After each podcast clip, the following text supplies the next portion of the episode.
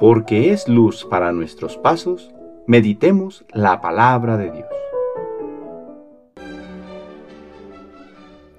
Del Santo Evangelio según San Juan, capítulo 1, versículos del 19 al 28.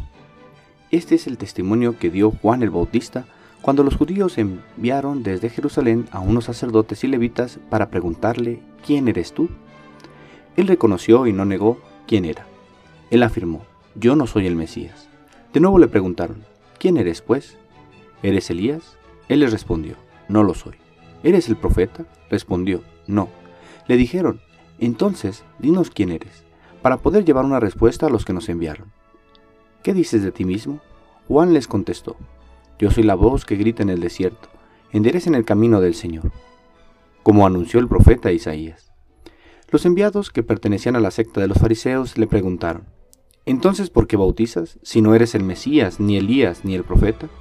Juan les respondió, Yo bautizo con agua, pero en medio de ustedes hay uno al que ustedes no conocen, alguien que viene detrás de mí, a quien yo no soy digno de desatarle las correas de sus sandalias.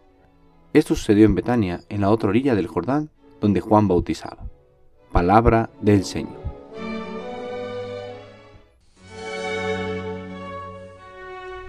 Lunes de la Feria de Navidad.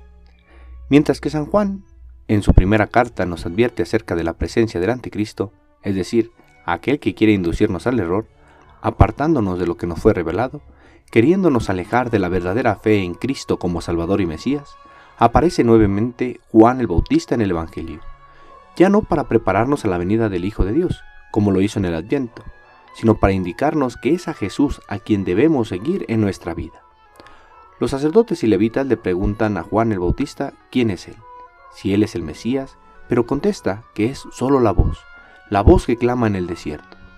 Hoy nosotros necesitamos seguir escuchando la voz que nos dice que debemos seguir a Jesús, que es la palabra de vida, escucharlo y hacer vida a su mensaje.